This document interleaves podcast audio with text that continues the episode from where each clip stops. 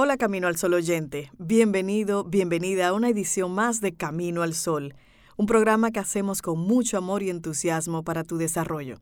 Recuerda, estamos abiertos a preguntas, sugerencias y otros comentarios.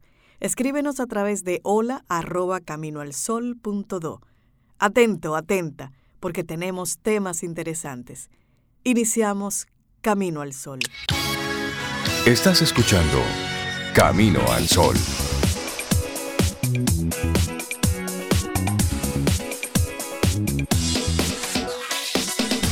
Arrancando un, un, nuevo, un nuevo momento para compartir, para vivir, para sentir y proponerte desde temprano nuestro tema del día. Cuando nos exigimos tanto, cuando usted está ahí dándole, dándole y no es suficiente, vamos más.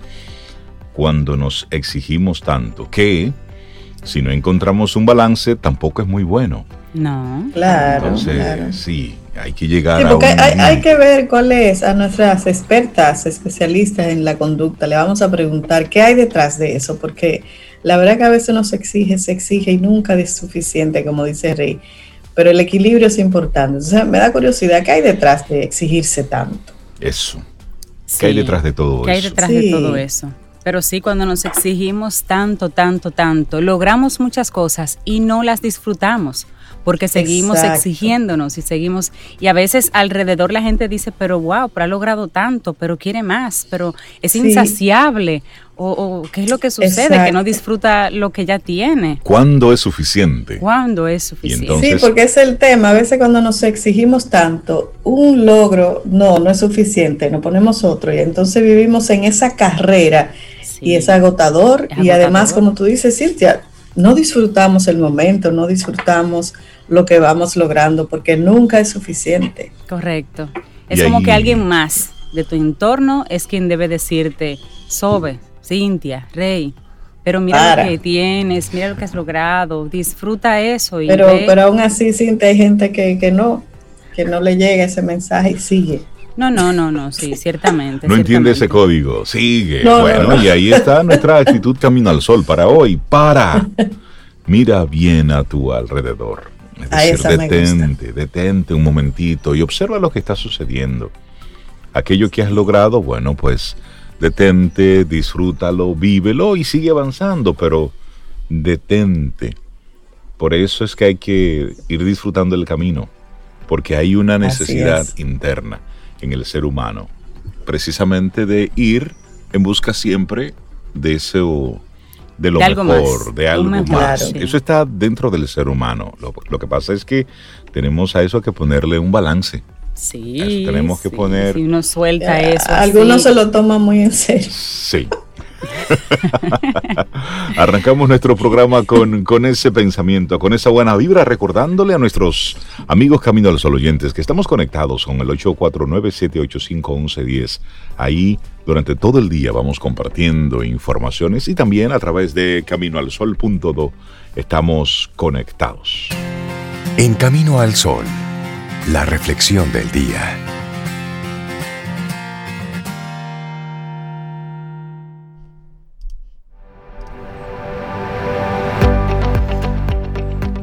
No hay nada de noble en ser superior a otro hombre. La verdadera nobleza es ser superior a tu yo anterior. Proverbio hindú. Seguimos avanzando, esto es Camino al Sol y nuestra reflexión para esta mañana.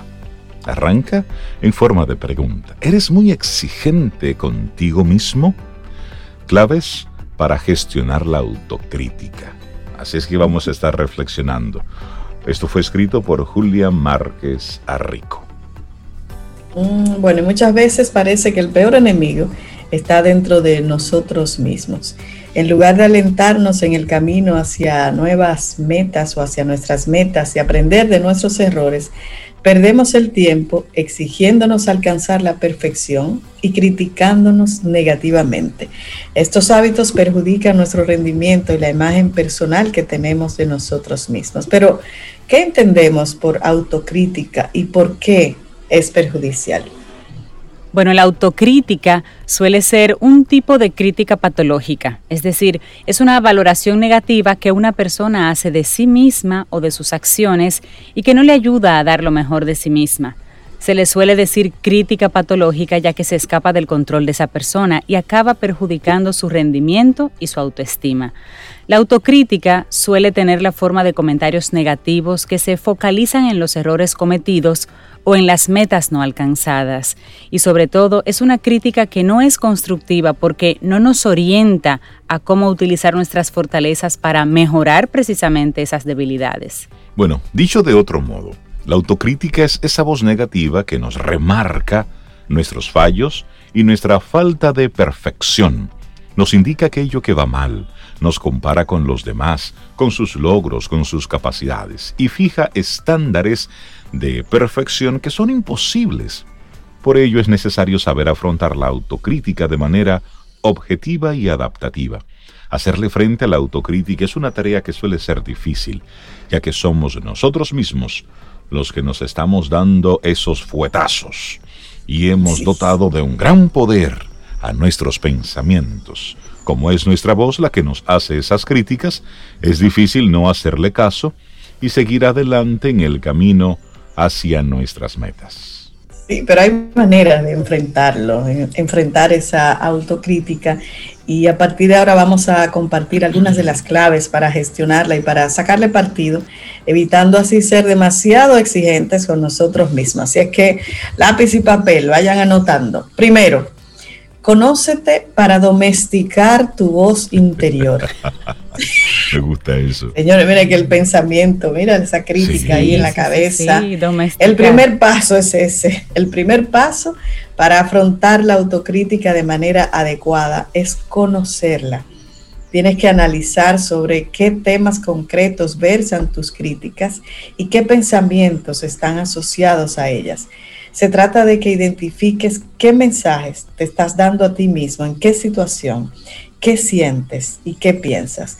Puedes llevar un registro escrito para poder analizar posteriormente las críticas a ti mismo en detalle y con tranquilidad cuando tengas un momento. Entonces, conocerse para domesticar esa vocecita interior.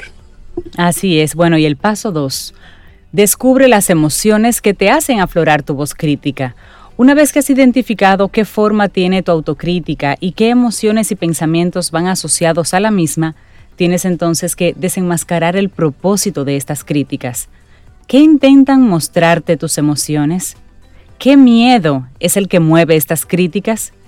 Conocer qué hay detrás de la autocrítica te facilitará el atacar la fuente de la misma. Así es. Número tres, la motivación o preocupación. Todo lo que hacemos o pensamos tiene una función, aunque no sea evidente. Siempre existe un motivo en lo que hacemos y pensamos. El ser humano es un animal que orienta su conducta a metas. Por ello, es importante que identifiques la función de la autocrítica. Por ejemplo, puede tratarse de que utilices la autocrítica para motivarte. Por ejemplo, al exigirte a ti mismo para rendir más y mejor. Lo que ocurre es que muchas veces la autocrítica, las exigencias personales, acaban siendo el centro de nuestra atención y entonces perdemos de vista la meta que estábamos persiguiendo. Así, bueno, y la cuarta, interesante, huye, salga corriendo del perfeccionismo. Solo nos importa hacerlo mejor y alcanzar la perfección. Esto genera niveles de estrés y de ansiedad que acaban perjudicando nuestro rendimiento, con lo cual nos criticamos y nos exigimos para hacerlo mejor y acabamos perjudicando nuestro rendimiento con las exigencias. O sea, es un círculo ahí, un círculo. Si ese es su caso, crees que la, eh, la autocrítica busca motivarte, puedes poner en marcha estrategias para motivarte de manera positiva y así disminuir tu nivel de exigencia. Solo nos importa hacerlo mejor y alcanzar la perfección. Así es que salga corriendo, huya, huya del perfeccionismo. Ay, sí. Bueno, número cinco, mentalizarte para el fracaso, un arma de doble filo. Por otra parte, que esa es otra digamos, de la misma moneda a la otra cara, la autocrítica puede dar la falsa percepción de prepararnos ante un posible fracaso. Si creemos que no lo estamos haciendo bien y nos damos a nosotros mismos este mensaje, parecería que si fracasamos, ya lo esperábamos. Esto es una ilusión. Si fracasamos, nos afectará incluso más debido a que la autocrítica prolonga el tiempo que estamos recibiendo mensajes negativos y estos acaban validándose entonces con la experiencia. Además, usted atrae lo que está pensando todo el tiempo. Por supuesto. Bueno, número 6, la solución. Bueno, relativiza y cuestiona tus pensamientos. Me encanta esto.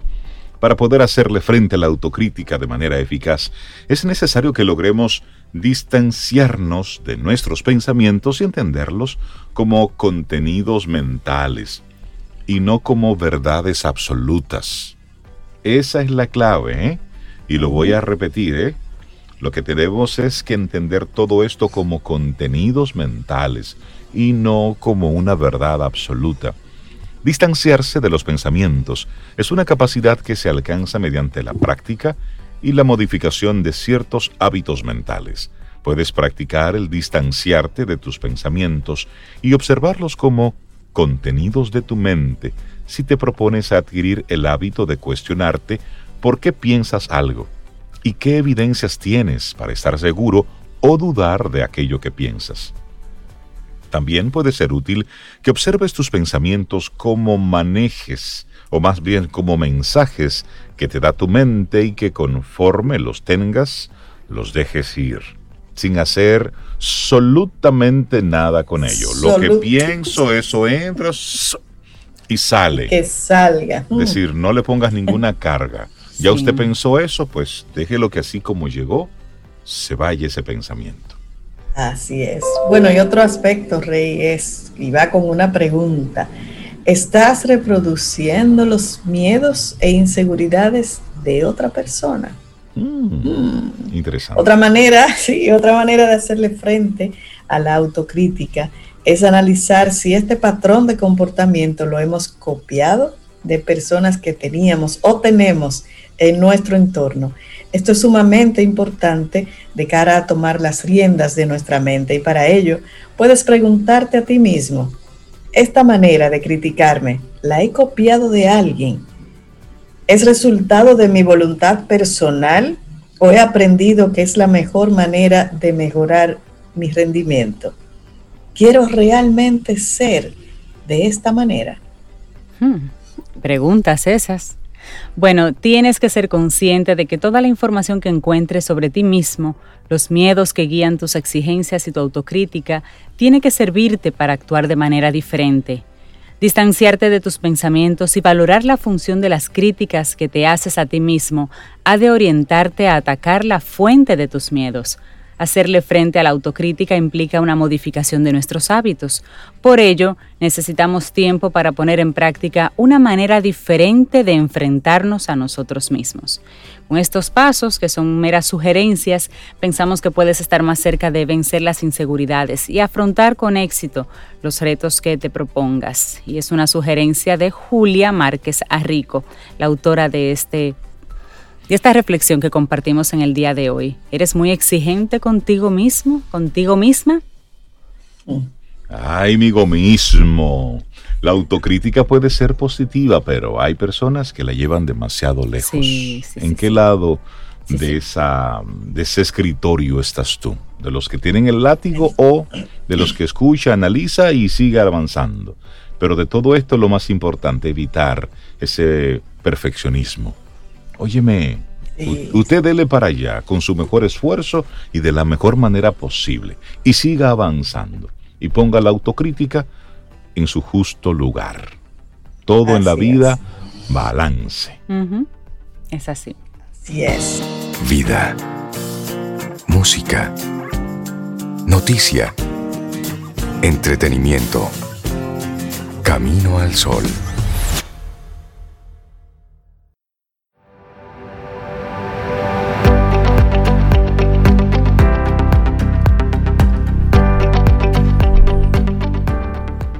Si crees que eres suficiente, aceptarás esa creencia y crearás suficiente abundancia. Una frase de T. Harp Eker. Y le damos los buenos días, la bienvenida a Paulo Herrera Maluf. Paulo, ¿cómo estás? Buen día. Bien, buenos días, buenos días, buenos días. Poco a poco, retomando la rutina, poco a poco. Así es, ah, así es. Bien. Poquito a poco, con mucha esperanza eh, mucho deseo de que haya pocos sobresaltos y pocos retrocesos. Pero ahí vamos, muy bien, muy contento y con el privilegio maravilloso de estar con ustedes y los amigos heliodromitas. Hoy, 7 de septiembre. Yo pensé en Sobeida de una vez, cuando mira el 7 de septiembre. Apuesto peso a Pellico a que Sobeida pone a la cana. Claro. si hubiera apostado, hubiera ganado. Así es. Y hoy, claro, además solicitada también. sí, además solicitada. Y hoy Paulo trae un, un, tema que sé que a más de uno le va a traer recuerdos. Sí. Recuerdos. Sí, bueno, eh, lo que pasa es que eh, puede ser, aunque no está, eh, no parte de la nostalgia, el tema, al contrario, sino de presente y futuro. El título que tengo para esta, este segmento es Nuestras zonas erróneas. Ustedes se acordarán de un libro que estuvo de moda en los 70 que se llamaba Tus zonas erróneas. Exacto. Sí. Un psicólogo norteamericano ya fallecido, se llamaba Wayne Dyer. Eso estaba en cada mesita de noche, en cada biblioteca. Si hay algún amigo Camino al Sol oyente que tenga el libro, que nos envíe una foto, por favor. Ay, ay, ay, ay. Ay, yo lo tengo. Y lo busco sí, yo además tenía una portada inolvidable de, de, un tipo que estaba como, ¿verdad? Era como amarillo, ¿verdad? Era amarillo, sí. Pero que no la busquen en, internet. No, no, no, no, Es que le obtengan el libro. Es más, la foto debe ser al lado de una taza de café. Más Exacto. Sí, sí, gracias, Reina. ¿Qué tú le vas a dar que tú esa foto? Porque ya... Mira, eso fue escrito, como tú decías, en el 76, Paulo. Y fue el primer libro de autoayuda de Wayne Dyer. Sí, así es. Eh, bueno, ah. ¿por qué estoy trayendo el, el, tema de nuestras zonas erróneas? Esto es una reflexión para lo colectivo, pero también para lo individual. Porque lo colectivo comienza en lo individual. Comienza en, alguna una decisión, por ejemplo, un cambio, de empezar a hacer las cosas diferentes. No comienza, eh, comienza por lo individual en general. Eh, a propósito de lo que estamos viviendo en, en este digamos, semi-confinamiento social que todavía tenemos, confinamiento eh, físico. Exacto. Todavía no estamos en una normalidad, eh, la normalidad que conocíamos, y no sabemos cuánto tiempo falta todavía. Eh, la, la premisa es que pudiéramos usar este tiempo para continuar reflexionando. Yo estoy seguro que hay muchas reflexiones riquísimas por ahí, algunas se han escrito y se han compartido. Eh, en algunos casos incluso de manera masiva, sobre todo algunos pensadores, eh, periodistas que escriben en medios que, tienen millones de, personas que lo leen. Pero es un poco eso, ¿no? De, darle un poco de sentido a, la reflexión que se puede suscitar en estos días, eh, tratando de descubrir y retomar, porque de esto de alguna manera probablemente ya hemos hablado en en, esta sección eh, con, ustedes, mis amigos, eh, retomar para ver cómo le sacamos un poco de utilidad a esto que está pasando, para hacer reflexiones constructivas, de entendernos cómo somos, para entonces poder hacer algunos ajustes y, cambiar. Con el título, Nuestras zonas erróneas, evidentemente sugiere que como sociedad tenemos zonas erróneas. Yo creo que sí. Y quiero aclarar de entrada que no me estoy colocando en una posición de, juzgar a nadie, de juzgarlo a nosotros mismos. No tengo el látigo. Yo creo que una de, las, es una de nuestras zonas erróneas. Esa autoflagelación colectiva. Esa autocrítica. Perdón, perdón. Esa autocrítica que está siempre ahí para nosotros darnos. Es, es autoflagelación. sí, que, vamos constructiva y necesaria, ¿no? Sí. Eh, pero esto es una autoflagelación aquí, nada sirve, esto es un disparate, no, no vengo por ahí por ahí. Y desde luego tampoco eh, me coloco en situación de juez, ni mucho menos, porque yo mismo soy sujeto de esas zonas erróneas. ¿Por qué? Sencillamente porque vivo en esta sociedad, crecí aquí, me desarrollé aquí, etc. Observo y comparto. Eso es el para reflexionar. Ese es el propósito único Exacto. de esta reflexión. pudiera decir varias cosas, pero hoy quiero centrarme en, lo que yo pienso que es una brecha importante que tiene nuestra programación cultural, aunque también aceptamos que en general no hay cultura, una cultura no es mejor que otra. Pero sí yo creo que hay comportamientos aprendidos por la historia y nosotros hemos tenido una historia tan terrible eh, que a veces se nos olvida porque no la, porque no la conocemos o no se repite por el mismo trauma que genera. Mismo trauma genera silencio, entonces nos, vemos un poco eh, eh, eh, repitiendo esos comportamientos. Esa historia tan terrible. Usted coge la historia nuestra desde, desde Colón. es que de hecho hay, un tour que yo hago a, amigos que vienen de extranjeros, que vienen a veces al país, y le hago, un tour de la zona colonial, la ciudad colonial, que a mí me gusta mucho porque a mí me encanta la información inútil. La, información inútil solamente se vuelve útil cuando tú la compartes con alguien. Y, eso. Eh, eh, entonces, hay un tour de la ciudad colonial que yo le llamo el tour de la ignominia. Porque cuando tú caminas por la zona colonial y conoces un poco la historia, tú dices, pero mira, ¿quién fue Nicolás de Mando? ¿Quién fue Miguel de Pasamonte, el de la capilla de San Miguel, eh, Osorio? Cuando vino Francis Drake, ¿qué hicieron las personas que estaban enfrente de la ciudad? O sea, que, porque lo que vemos en la ciudad fue lo que quedó después de Francis Drake. Claro. Hay una, una historia de tiranos, devastaciones, sitios, sitios no lugares, sino que la ciudad fue sitiada varias veces en diferentes guerras. es, una, es una cantidad de infortunios, tiranos. Eh, entonces dice, bueno, es una historia eh, eh, tremenda que está ahí, no, no tiene por qué determinar lo que vamos a hacer. Hacer, del verbo ser en el futuro, ni lo que vamos a hacer, pero hay que reconocerla para asimilarla y poder cambiarla. Entonces, esa, la primera zona errónea es esa, que es la de hoy, que es nuestra relación con el otro es decir, con, la persona que tengo al lado. Nosotros tenemos, creo yo, un problema nuestra, con la otredad, en cómo nos relacionamos con el otro. Y yo no soy psicólogo ni pretendo serlo, pero yo estoy en creer, como decir, que muy frecuentemente cuando yo tengo una mala relación con el otro sistemáticamente, probablemente es porque yo tengo una mala relación conmigo mismo que se refleja en el otro. Sí. Entonces, ¿qué tipo de comportamientos que son generalizados eh, eh, están en nuestra cultura? Eh, que pudiera decirse incluso que hay muchos de estos comportamientos que son latinoamericanos, porque compartimos muchos elementos históricos, pero me quedo con los nuestros, que es lo que tenemos más cerca, nuestra sociedad dominicana. Nosotros no, no aceptamos tan fácil eso de yo estoy bien, tú estás bien. No.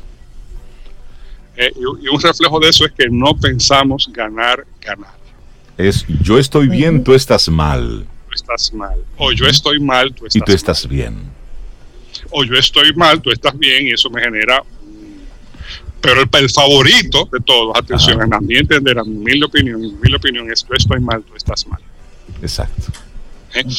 Eh, y eso es algo que tenemos que ir ajustando, hacernos conscientes de ello para irlo cambiando. Por ejemplo, nosotros eh, aceptémoslo, no, no nos viene de manera natural alegrarnos por el bien del otro, el bien ajeno, o la libertad del otro. De hecho, como sociedad, yo pienso que es algo de las cosas que más nos amenaza. La libertad ajena, el derecho soberano, e inalienable que tiene cualquier individuo de hacer con su vida lo que le dé su regalada gana, siempre que no afecte a alguien. Punto. Eso a nosotros nos nos, no, no, da, nos da como una especie como de ronconcomio. No. Hay como una, una arenita ahí. Sí, y, y, eso se ve mucho en nuestras organizaciones. Nuestras organizaciones, o sea, donde eh, eh, hay mucho revanchismo, hay, eh, eso de alguna manera contamina la, cultura, evidentemente cada organización es diferente, pero es un comportamiento que he visto muy repetido. No pensamos en positivo cuando nos relacionamos con el otro. Por ejemplo, a la hora de hacer transacciones de negocios o intercambios, estamos tan o más pendientes incluso de lo que gana el otro que de lo que voy a ganar yo. Incluso yo que tengo ya 30 años, soy me da, me da cosa decirlo, pero son más de 30 años. No, pero eh, que no te dé cosa. Eh, yo que tengo más de 30 años en el ambiente de negocios, puedo dar fe de que la... Y nosotros pensamos que eso es normal, porque lo tenemos ya incorporado, que pensamos que eso es la realidad. Aquí se hacen, yo me atrevo a decir, como mucho, la mitad de los negocios que pudieran hacerse, cuidado si menos. Porque hay muchísimos negocios que no se hacen porque una de las partes o las dos prefieren no hacer el negocio porque perciben que el otro va a ganar más que lo que ellos van a ganar. Wow. Es más, no va al negocio, porque tú no puedes ganar más que yo. Punto. No puedes ganar. Punto. Y cuando tú ves ¿Eh? dos personas así, en esa situación, Paulo, y hay uno que no eres tú, que insiste y que insiste y que insiste en el negocio, tú hasta te sientes en esas, en esa, en esa, no sé, en esa, en, esa, en ese estado gris, digamos, de ¿por qué me insiste tanto? ¿Qué es lo que esa persona va a ganar que yo no estoy viendo? no estoy viendo ahí? Sí, correcto. Entonces, entonces, claro, eso, el resultado de eso, señores, ¿cuál es? Escasez. Dura, simple y dura escasez. ¿Por qué? Porque hay menos transacciones, hay menos, eh, óyeme, eh, y eso, eh, desde un punto de vista financiero, eso, eso es tremendo. Desde luego hay que aceptar que los seres humanos no somos 100% racionales. ¿Cuántos negocios dejan de hacerse? Por ejemplo, caso, caso concreto que yo tengo tengo en la mente, un caso eh, tal cual. Era un proyecto de formación que se iban a sacar cientos de miles de fotocopias. Y yo salgo a cotizar porque eh, un proyecto de mi empresa, ¿no? Y yo tenía dos cotizaciones, una de un centro de copiado por la zona universitaria de la UAS y otro centro de copiado en, NACO. Y la, la, fotocopia de, de, la UAS estaba 5 o 10 centavos más barata que la fotocopia de, la misma fotocopia. Entonces, la persona que, que del centro de copiado de NACO, yo la conocía, había sido incluso alumna mía, yo, mira, fulano, eh, igualame la, la, la, la cotización. El precio, para hacerlo contigo. No, no, no, no, yo no puedo hacerlo tan barato. Además, yo, tengo que ser más caro porque estoy en NACO. Fíjate a dónde va el tema de, de eh, de decir que no, eh, incluso en el precio, y yo tengo esa teoría, me gustaría, eh, eh, digamos, apoyarla en una investigación dura que no he tenido tiempo de hacer. Yo tengo la teoría de que nosotros somos una ciudad tan, pero tan, pero tan cara, más por esa mentalidad que por los costos. Atención. Así es. Ese, ese abrazarse al margen, como si el margen fuera todo. En este caso particular, cuando yo le hice el cálculo, yo, mira, eh, lo que tú me estás diciendo es, eran, si son 10 centavos, estamos hablando que medio millón de fotocopias, que entrar en fotocopia eran 50 mil pesos. Exactamente. pero, yo, pero yo calculo que tú te pudieras ganar fácilmente 400 mil pesos con esta orden. Tú me estás diciendo a mí que tú prefieres no ganarte 350 mil porque no te puedes ganar 400. Wow. Tal cual. Mejor no me gano nada. Ah. Bajo el precio. Y me voy a este caso particular, ese caso, y, eso es muy relevante para lo que está pasando en la pandemia, con, todo, el tema económico. Cuando la demanda es la que está, eh, digamos, ralentizada, está mermada. En, San, en Cibao diríamos no está, se anotó ah. la se anotó. ¿Eh? se pasmó. Entonces, óyeme, eso es muy relevante porque tú tienes que saber, tú tienes que buscar la manera de generar valor. Y eso es porque, porque estamos pendientes de, o sea, mi, mi, mi, mi valía no es intrínseca, mi valía es relativa al otro. Y eso es muy Por supuesto. Y el momento que se está viviendo. Claro. Además, Es, el, es, el, momento de soltar ese tipo de cosas respirar hondo y reencontrarnos con ese sentido de generosidad existencial, que ahí está la plenitud. Y claro que somos seres humanos, señores. Y, y, eso de si tú no te alegras del bien ajeno, tiene una contraparte y es que te alegras del mal del otro. Exacto. Eso es muy humano, eso es universal. Hay hasta una palabra en alemán, que los alemanes son muy precisos para todo. Hay una palabra en alemán que es Schadenfreude.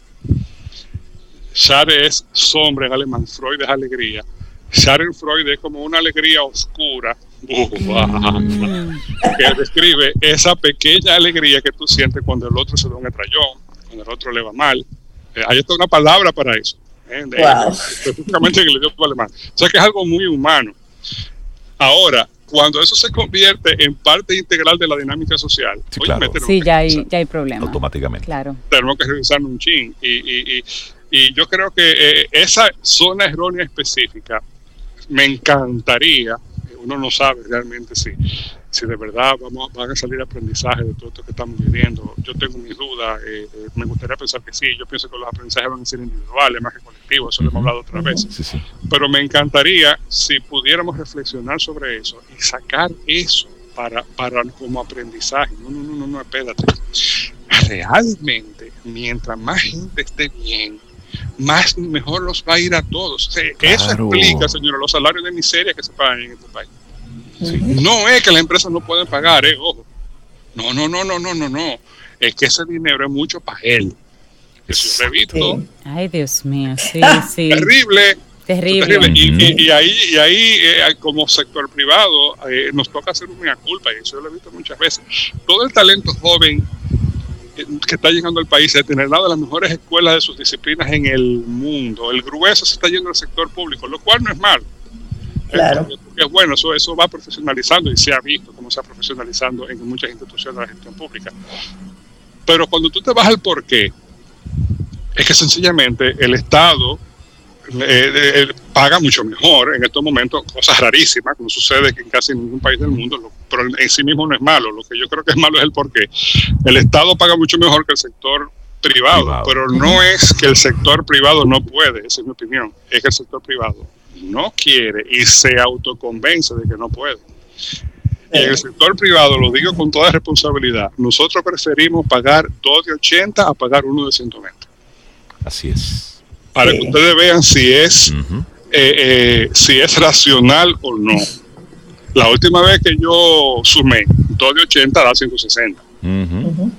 Y 160 es menos que 120.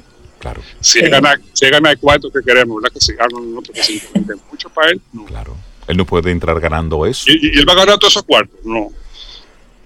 Porque cuando yo empecé, y comenzamos a... Ah, no, no, no, a racionalizarlo al final de cuentas. En el fondo es eso. En el fondo, mi hermano, suelte eso. Eh, y piensa en positivo y piensa en ganar, ganar. Claro. En ganar, ganar. Y, eh, la próxima vez vamos a seguir un poco en esa ruta. Nuestra próxima, eh, la próxima ocasión que tengamos la alegría de reunirnos para ver cómo se traduce eso en temas más básicos, más importantes y de más impacto, que es tolerancia y respeto a lo que el otro hace su vida. sí, sí. Nosotros ya no somos pobres como país. Nosotros hace tiempo que somos, es verdad que en, promedio, un país de renta media, hace más de 10 años que somos un país de renta media ya. ¿eh? y no nos luce seguir pensando como pobres. Pero cuando yo me refiero a seguir pensando como pobres, aquí me estoy señalando en la mente, solamente me están oyendo. Pobreza mental. Y aquí me estoy señalando el corazón a, la, gente que solamente me están oyendo. Ahí es que comienza la abundancia, no en la parte material. La parte material es la parte material. Es importante, pero es la menos importante para, para el desarrollo, después que se obtiene el verdadero desarrollo integral de la persona. Entonces, caramba, aprovechemos estos días para pensar un ching y, hacer esa introspección, tratar de identificar en el camuflaje de nuestra cultura, ese tipo de cosas que están incorporadas en la cultura están camuflajeadas y no las vemos, y nosotros mismos somos sujetos de esas, de esas eh, conductas y no nos damos cuenta, eso es normal, eso es así hace falta, hay un ejercicio de, dronismo cultural, dronismo que tú subes un dron y lo ves desde, arriba para tú darte cuenta, oh, pero mira, mira, mira lo que está pasando aquí, ¿por qué, por qué estamos actuando así? ¿Por qué, por qué esta, a falta de, llamar las cosas por su nombre, por qué esta mezquindad sistemática y colectiva? Eh, eh, eh, y eso, la diferencia entre el egoísmo y la mezquindad es el egoísmo cuando yo lo quiero todo para mí, pero la mezquindad es cuando a mí me molesta que el otro tenga. Exacto. Y nosotros venimos de una historia muy grande de mezquindad, de la clase dominante, pero no solamente la clase dominante, eso, eso lo hace el chiquito, el grande, todo el mundo, porque es cultural, son comportamientos aprendidos. Eh, eh, ah, y, eso, desde luego, otro, otro arista que tiene muchísimo, otro hilito que podemos hablar otro día, tiene mucha influencia en cómo ejercemos el poder. Eh, sin hacer un juicio que todavía muy temprano, va hace apenas 20 días que es el nuevo gobierno. Pero debo decir, a mí me han encantado algunos gestos del nuevo presidente eso de la semana pasada, de ir, de tomarse el trabajo de ir a visitar a los, no que vengan para que hablemos, ya vengan para que hablemos mucho. Exacto. Pero, no solamente vengan para que hablemos, no, a mí no se me va a caer un pedazo, yo voy a establecer el tono de la conversación yendo a visitar la Casa Nacionaleta del partido. Una actitud muy humilde de su parte, yo claro. Y, eso, y, ese, tipo de símbolos, eso tiene valor. ojalá que eso continúe y que eso sea, que sea más que un símbolo eh, y que genere un, un nuevo, una nueva forma de comunicarnos y de interactuar. Porque también los seres humanos somos, eh, somos entes de imitación, eso lo imitamos. Eh, eh, y de un, de un cambio de actitud, de esto es mío, el Estado es mío, este, esta, esta, este caliente el Estado de mí y nadie entra a, a, otra actitud. No, no, no, esto es de todo, esto es público. y en esa misma línea hay que conciliar, hay que buscar alternativas. Sí, sí. Pablo Herrera Maluf, muchísimas gracias por esta reflexión que nos compartes en el día de hoy. Y mandarle un abrazo a, a doña Elsa que nos envió una fotografía del libro Tu zona cerró. Ah, la tiene. Sí, es. un abrazo para Un gran abrazo y gracias por estar ahí conectada con, con nosotros aquí en Camino al Sol. Mira, y hay un aporte también de, de, Freddy que dice que lo que Pablo está diciendo es la famosa frase cero sum game o el juego de la suma cero. Para, para yo ganar, otro tiene que perder. Nosotros tenemos una mentalidad suma cero. Y eso, esa mezquindad de la que habla Paulo, eh, de alguna forma está relacionada también con nuestro tema del día de hoy, de por qué para nosotros nunca es suficiente. Y a veces es eso, es porque yo miro al de al lado y como tiene más, aunque yo estoy bien, yo quiero más que él todavía. o por lo menos que a él no le vaya tan bien. O que no le vaya tan bien. Increíble. Increíble. Ay, ay, ay, Hay mucho, mucho, mucho que cambiar. Pablo, que tengas un excelente un abrazo. Pablo, que te vaya súper, súper bien, Pablo. Vida, música, noticia, entretenimiento, camino al sol.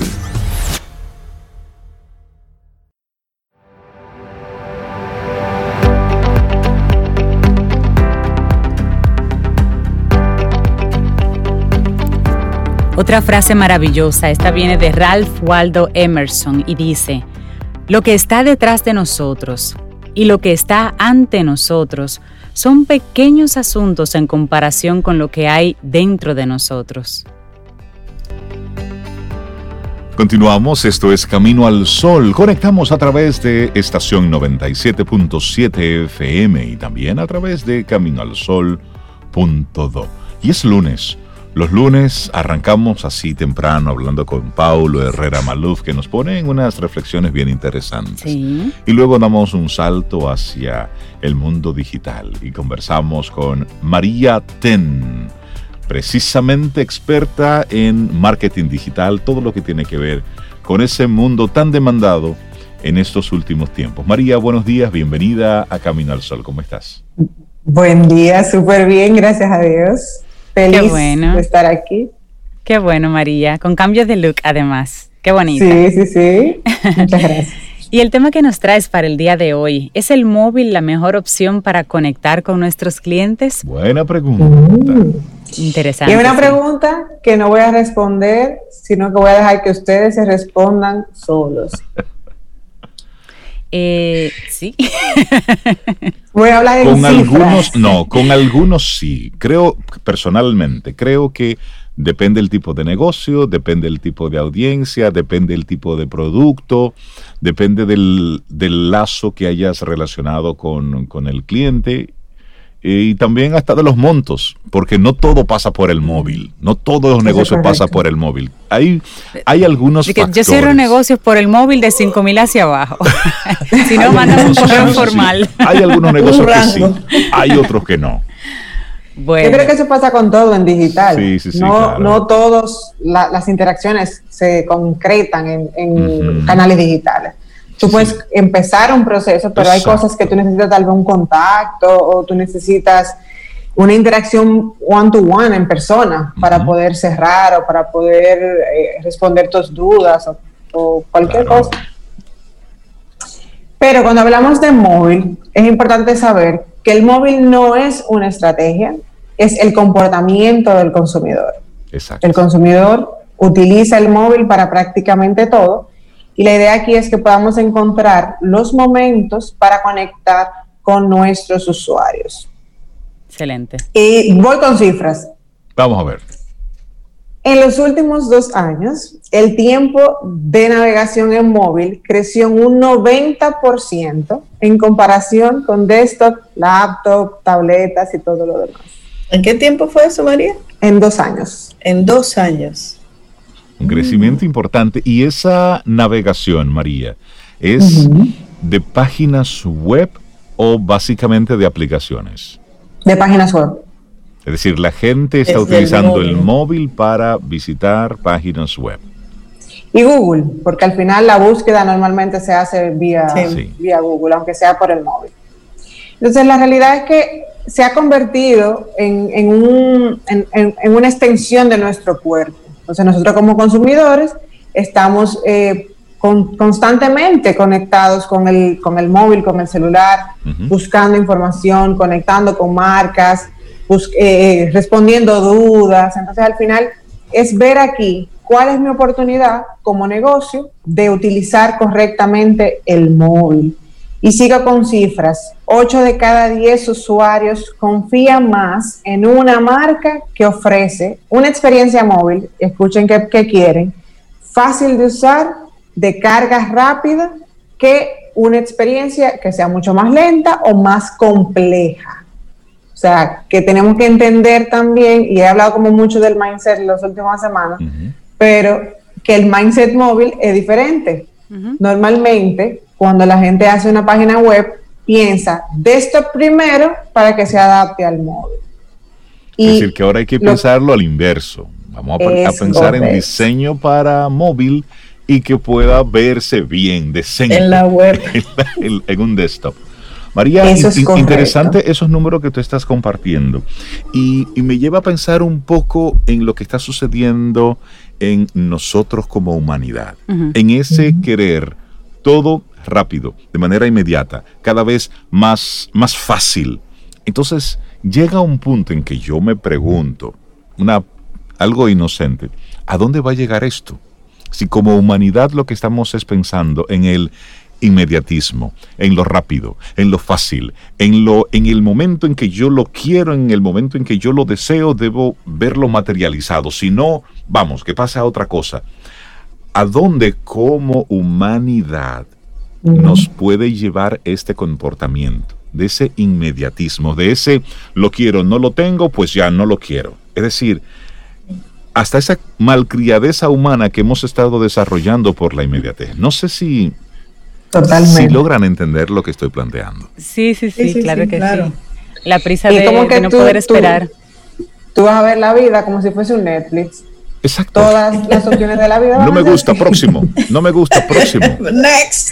Exacto. Pero tú sabes que muchas compras por internet eh, muchas se realizan, pero hay un porcentaje alto de devoluciones. Por eso mismo, la gente lo ve, ay, qué bonito pa' y le da a comprar, así como rápido, y luego lo recibe y a lo mejor no lo necesita o no le gustó, pensaba que tenía features que no tenía, pero como, como no se detuvieron a leer, simplemente lo compraron. Y hay un nivel alto de devolución por eso, por la compra con ese nivel de prisa. O nos llenaremos de cachivaches, de cosas que tú compras que al final no estás utilizando. Llame ya. Ayer veía una experiencia sobre eh, María, Sobe se ríe. Sobe, ayer veía una. ajá. No, no, no, dime. Porque, ¿cómo va a ser? ¿Cómo va a ser que tú entres a comprar algo y como que no, no te fijes en, en los features que tú andas buscando. En los, yo me llevo hasta de los comentarios. O sea, para yo comprar algo por la web, yo reviso mucho y comparo a ver si este me conviene. A veces tengo la decisión tomada y digo, como el cachivache que iba a comprar, Rey, eso es demasiado grande para mi casa. Espérate, vamos a... Tú sabes, entonces hay gente que compra así y después no sabe qué hacer con eso. Compra por impulso. Sí, de comprar impulso. ¿Cuál fue tu experiencia, Rey? ayer veía un, una experiencia de compra que estaba una persona relatando que era haciendo una compra por internet y luego esperando en el balcón de su casa un dron que le llevaba el... ¡Wow! me encantaría. El, el, artefacto. Y yo pensaba tanto en María. Y yo, María... Yo pensando en María y que le íbamos a tener aquí. Y todo eso sucedía precisamente desde un móvil. Es decir, la experiencia completa no, duró aproximadamente dos minutos. Es decir, claro, acortaron los tiempos, pero era la persona haciendo la compra desde su celular. Y es, salía al balcón y ahí esperaba un dron que venía Ay, Rey, yo quiero vivir esa experiencia. Mi primer viaje voy a hacer una compra para que me llegue con un dron. Pero óyeme, entonces el dron se paraba frente a la persona y la persona en el balcón le decía, colócalo sobre esa mesa. El dron iba, dejaba el paquete oh. sobre la mesa, una vez depositaba el oh. paquete, sacaba de un brazo robótico el, recibo, un recibo. No, para pasar la tarjeta de crédito, el verifón, para que la persona pasara su oh, tarjeta de crédito. Una vez validada la transacción, pues guardaba su verifón y el dron se iba. Esto balcones dominicanos. Yo quiero vivir eso. Sí, pero eso, a eso voy. Estos balcones llenos de hierro. ¿Por dónde te va a meter el dron, la, la cajita? y la, no, no, hay forma. Le buscamos la vuelta. Sin mira, que hay en este país. Mira, le doy María. de la azotea. ¿Cómo tú le dices a un dron eh, eh, sobre María? ¿Cómo tú le dices, mira, por el por la rendijita que está ahí, el, dron no está programado para eso? un estilo Pablo. Yo lo voy a esperar en la acera. En, el parqueo. Es más seguro. Entonces, María, todo eso sucedió desde un celular. Sí, y mira, las compras por dispositivos móviles crecieron un 30% entre el 2018 y 2017 y un 75% en comparación con el 2016. Wow. O sea que sí crece el comportamiento de compra a través del móvil. Y como consumidores también estamos un poquito más obsesionados con el móvil. Antes desbloqueábamos el celular cada 10 minutos, ahora la media es cada 5 cada cinco minutos, para lo que sea, tú desbloquea tu celular. Y hay gente que no se le bloquea nunca. También. Wow. Aunque sea para verle la hora, aunque tengas un reloj. Que no le dan ah. tiempo a bloquear. Sí, sí, sí, hay una manía con el celular. Eso pasa mucho. Y al final es entender que el móvil es una parte imprescindible de nuestra vida, que el consumidor va aquí para informarse, entretenerse, inspirarse, comprar y tomar mejores decisiones. Entonces, a nivel de marca o a nivel de empresa, ¿qué tenemos nosotros que hacer para poder ser competitivos en móvil?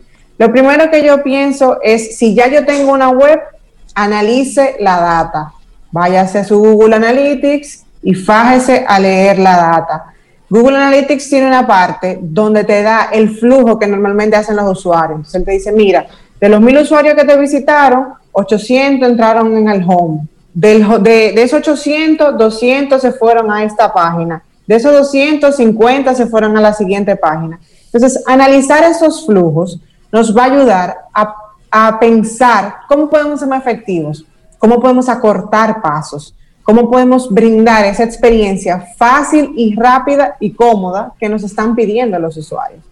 Y saber también que un usuario de móvil, o sea, tiene características distintas. La pantalla es más pequeña, las opciones deben ser menos, la visibilidad es sumamente importante, tanto en imágenes como en texto.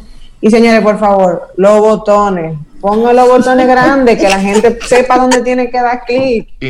Me gustó eso, los botones. pero no es. Pero es cierto, en un móvil eh, manejar esos, mm, esos botones tan pequeños, por ejemplo, para personas como yo que tienen los dedos grandes, tú sabes. Un dedito así. es un reto.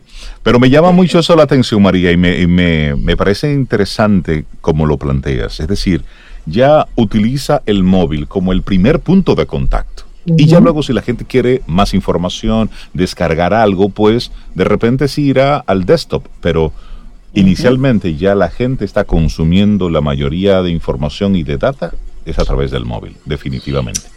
Y ver que el mismo dispositivo ayuda a que el consumidor comparta contenido, porque todos los dispositivos móviles modernos tienen la opción de compartir todo en WhatsApp, en las redes, por correo electrónico, entonces facilita ese proceso. Entonces, si mi información es clara, simple, sencilla, está bien presentada, va a ser mucho más fácil brindar una buena experiencia para ese consumidor.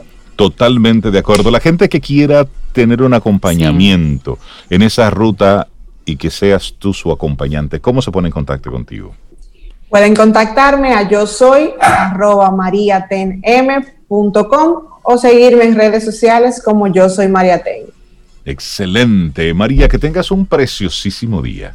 Y quédate con nosotros ahí porque, y a todos nuestros amigos Camino al Sol oyente, porque después de la música que nos va a colocar Zoe, estaremos hablando de Ubuntu Lecciones de sabiduría africana para vivir mejor.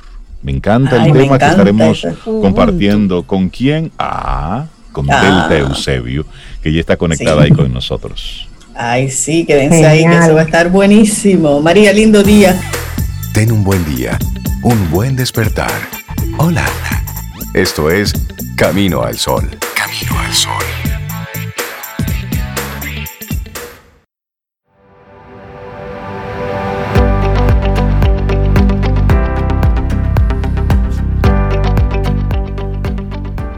Solo se vive una vez, pero si lo haces bien, una vez es suficiente. My West. Totalmente de acuerdo. Totalmente de acuerdo. Si una vez bien, así, es suficiente. Bien vivido. Por eso es que cada momento hay que vivirlo, sacarle, saborearlo de todo, devorarlo. irrepetible y ese es el camino. Menos poner espagueti en Coca-Cola, en pote de Coca-Cola. No, eso no va.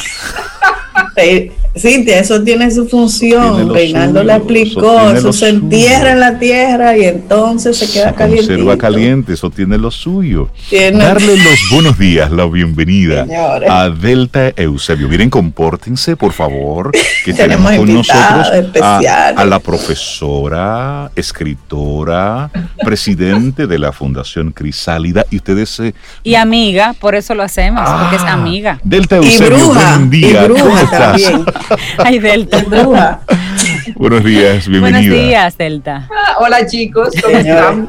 Muy bien. En la confianza que está el peligro, Delta, bienvenida, buenos días. Bueno, pues yo les digo que hay que vivir intensamente, pero si se puede vivir más de una vez, yo me apunto con Delta. si puede con una sola.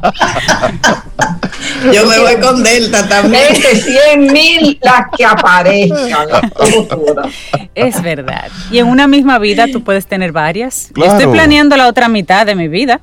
Claro, todo, todo. Yo estoy abierta a todo. y hoy con Delta vamos a hablar un poco sobre el libro Ubuntu, Lecciones de Sabiduría Africana para Vivir Mejor. Delta, ¿por qué, ¿por qué nos quieres compartir este libro aquí en Camino al Sol?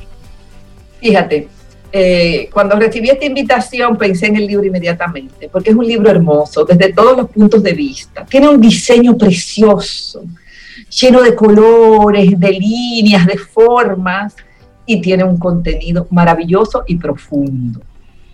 Y en estos momentos yo creo que, cae muy bien. Es una excelente medicina.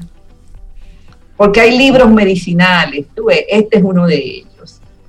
El Ubuntu es un concepto africano que, que, habla de lo fundamental de la vida, del valor, de la compasión, de la dignidad, y cuando tú le preguntas a un africano qué significa Ubuntu, te lo resumen con una frase. Una persona es persona a través de los demás. Qué bien. Wow, una persona es persona a través de los demás. Me llama la atención que quien escribe el libro es nieta de Desmond Tutu. Correcto. Es nieta de Desmond Tutu, el primer arzobispo negro de Sudáfrica. Así es. Que tiene un libro que él escribió junto con el Dalai Lama, que es una joya. Precioso, Sobre la alegría. Es fabuloso ese libro. Ella se llama Mungi Engomani. el libro es muy interesante porque son 14 lecciones de vida y son teóricos prácticos. A mí me gustan los libros que me den qué voy a hacer, pero toda esa teoría, teoría, teoría que se te quede en la cabeza y a veces tú no la procesas. No, aquí te van dando pinceladas para la vida diaria. Por ejemplo, el primer, la primera enseñanza es yo soy porque tú eres. Búscate en los demás.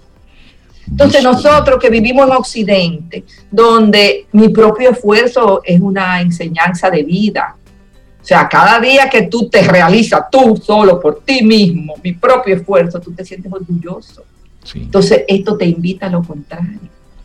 ¿Quién eres tú?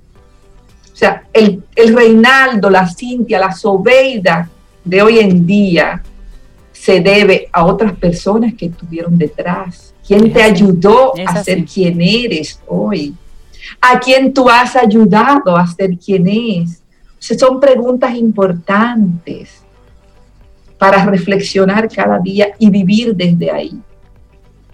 Me gusta. Es impresionante. Sí, sí. Mira, hay una lección de vida que, se que dice, ponte en el lugar del otro.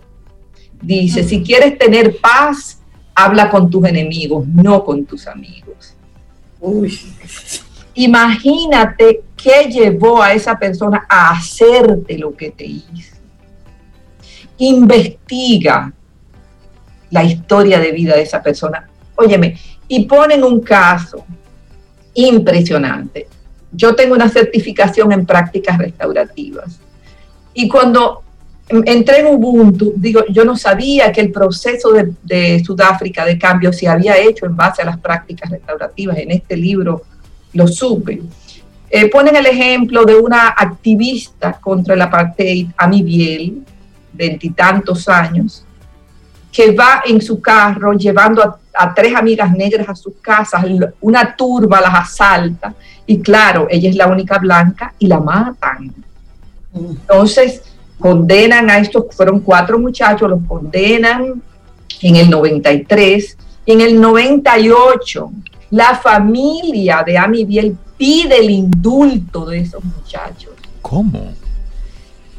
Ellos analizaron la historia de vida de esos cuatro muchachos, crearon una fundación y pidieron el indulto. Y dos de esos muchachos trabajan en la fundación Amy Biel hoy.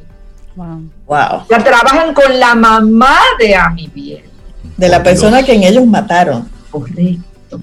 Wow. O sea, lo que, o sea, lo que el Ubuntu y las prácticas restaurativas lo que dicen es, o sea, reparar el daño. Si tú dañaste a alguien, o sea, tener conciencia de a quién tú dañaste, cómo puedes reparar. Y el que sufrió el daño, llegar al perdón, que no significa ausencia de sanción. Exacto. No significa eso. Pero una cosa es que, por ejemplo, el típico muchacho que vas tú por la calle y pasa en un motor, te arranca la cartera, te arranca la cadena, si tú te no, no quieres entregarla, te tira al piso, te maltrata, te golpea y puede llegar a matarte incluso. Si sales viva de eso, o vivo y, te y tienes la, la fuerza de entrevistarte con ese muchacho si es apresado y trabajar para que ese muchacho pueda hacer una reinserción a la sociedad. Es genial. Ahora que estamos en un cambio de gobierno, ojalá que se abrieran espacios de contención emocional en todos los barrios donde los muchachos puedan ir y decir, hoy yo hice mi primer asalto. Conseguí un celular y 500 pesos. Me dio mucho miedo. Me agarraron y en vez de llevarme a la cárcel me trajeron aquí. Habría mucho más posibilidad de que ese muchacho pudiera, reinsertarse, en la sociedad. En la sociedad. Entonces el Ubuntu hace eso. Y creo que ese ejemplo que tú pones es hacerlo diferente. Y nos hemos dado cuenta que como lo estamos haciendo, no es la respuesta y que tenemos, tenemos cárceles que cada vez hay que hacerlas más grandes, habilitarlas de una manera diferente, pero estamos convirtiendo ese espacio en almacén de gente. Y cuando salen de ahí vuelven a delinquir, porque es la historia que se repite una y otra vez. Porque no se hizo un trabajo con, ellos. Y con un aprendizaje mayor en delincuencia que aprendieron posiblemente en la cárcel. Cuando tú entras a la cárcel, eh, no eres un ser humano, por lo menos aquí. Exacto. Porque los espacios carcelarios no son para seres humanos. Ni siquiera eres un animal, eres, algo menos que eso. Entonces, imagínate que, por ejemplo, ahora todos, eh, o sea, un porcentaje muy alto de dominicanos está pidiendo cárcel para los corruptos, castigo. Imagínate que se abrieran mesas de diálogo donde personas calificadas investiguen, por ejemplo, la carretera que se hizo de tal lugar a tal lugar, eh, se fue a un costo de tanto. Esa especialista entiende que fue sobrevaluada. Por tanto, miles de millones más. Entonces, los responsables de esa carretera tienen que ir a, esa mesa. O sea, ¿dónde está el dinero que falta? Entonces usted tiene dos opciones, usted lo devuelve, usted va preso. Pero si esa persona es capaz de devolverlo, mediante un proceso de paz, hemos solucionado algo. Y ese dinero se ha entregado realmente a donde, va donde se necesita. Y luego, el, luego está el ejemplo, es decir, de forma pública que la persona de manera pública pues reconozca lo que hizo y busque la forma de resarcir a la sociedad. Causas y consecuencias, que ese es uno de los grandes de los grandes huecos que nosotros tenemos. No hay consecuencias. Correcto. Y una consecuencia que puede permitir a esa persona, si se vuelve a ver en un espacio de poder, no actuar de la misma manera. Exacto y también sirve de lección para el que está en un puesto de poder. Correcto. Claro. Entonces, hay otra lección de vida que dice, adopta siempre la perspectiva más amplia. O sea, si no te gusta, cámbialo. Si no puedes hacerlo, cambia tu actitud. ¿Ya? O sea, me gusta mucho la frase que cuando la música cambia, el baile también cambia. Por supuesto, cambió el ritmo. Correcto, entonces estás mal, ¿qué te parece si piensas en lo que la vida te ha dado? Óyeme, estamos todos mal en medio de esta pandemia, pero yo tengo agua potable. Claro. Yo tengo electricidad. Yo tengo comida más de la que necesito, porque yo no necesito ya comer carne todos los días, ni tomar leche todos los días, ni yo tengo todo esto. Entonces, si entramos en un proceso donde apreciamos lo que tenemos, va cambiando la vida. La diversidad, es importante abrazar la diversidad. O sea, yo tengo 67 años y yo tengo un programa de gente joven. Eso es abrazar la diversidad. O sea, yo puedo tener oportunidades a los 100 años. Claro que sí. Entonces es ver qué tiene el otro para darme. Ya, a lo mejor tú no fuiste a la universidad, pero me enseñas el cultivo de la tierra, qué yo puedo hacer para que mis plantas estén cada vez más hermosas, para que mis tomates se den bien. O sea, siempre hay algo que aprender. Por ejemplo, imagina, yo me pongo a veces a imaginar que muchas mamás que le llegue la hija o el hijo y le diga, yo estoy enamorada de un haitiano o de una haitiana, estoy enamorada de un chino o de una china, ¿cuál sería la reacción? Vamos a, todos a preguntarnos eso. Entonces, estamos enfocando a ese ser humano del cual está enamorado nuestro hijo o hija desde el punto de vista racial o desde el punto de vista humano. Y decirlo es una cosa, y luego ejercerlo es otra. Es igual que la tolerancia. Podemos hablar de tolerancia desde este lado, de democracia desde este lado, siempre y cuando todo corresponda a mis intereses. Pero cuando chocan directamente con mis creencias, con las cosas que yo creo, con las valoraciones que tengo, ahí es donde realmente tenemos la oportunidad de ejercer la tolerancia, la apertura, la diversidad. Claro. Entonces es elegir la esperanza. y muchas veces se confunde la esperanza con el optimismo. No es lo mismo. El optimismo es ese enfoque favorable que tú tienes hacia todo. Exacto. Pero la esperanza no, la esperanza conlleva fe, confianza en que todo va a cambiar, en que va a ser mejor. ¿Mm? Hay un caso, por ejemplo, de un negro en Alabama, Harai Anthony Hinton, que lo condenaron por asesinato y robo, lo condenaron injustamente en el 1985 y lo condenaron a pena de muerte. Y él estuvo apelando durante 28 años. Y a los 28 años él logró que se demostrara que era inocente. Y él dice que él nunca perdió la fe y la confianza en que lo iba a lograr. Tú te imaginas, 28 años. 28 años, uf. Yo no sé si yo lo lograría. Honestamente, no lo sé. Yo tampoco. Entonces, eh, el, Ubuntu eh, es, un, es un concepto inmenso, es, una, es una filosofía que te lleva a, a reflexionar, a pensar en muchas cosas. Por ejemplo, buscar la forma de conectar. En este mundo que estamos tan conectados, yo tengo una amiga que está viendo escuchándome desde Finlandia en este momento. Wow. Pero al mismo tiempo estamos tan solos. Sí, sí. Sí. Entonces, eh, tú te pones a pensar, pero bueno, eh, hay una frase que la puse en las redes porque me, me, encantó, que dice, los pájaros no cantan porque tengan las respuestas, sino porque tienen las canciones. Entonces es la alegría de participar y, en este momento es importante que yo me ponga a pensar en esas amigas o amigos que son eh, complicados. Todos tenemos amigos complicados. Incluso tú los llamas y te ay, ahora que tú llamas. ¿Y qué es lo que tú quieres? ¿Te acordaste?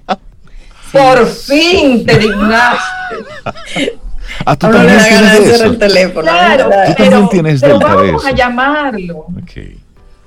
Porque al fin y al cabo detrás de eso hay una historia. Sí, Yo tengo una tía que la llamo cada dos días. Uy, me, eh, ay, sobrina, hoy me duele. De este lado.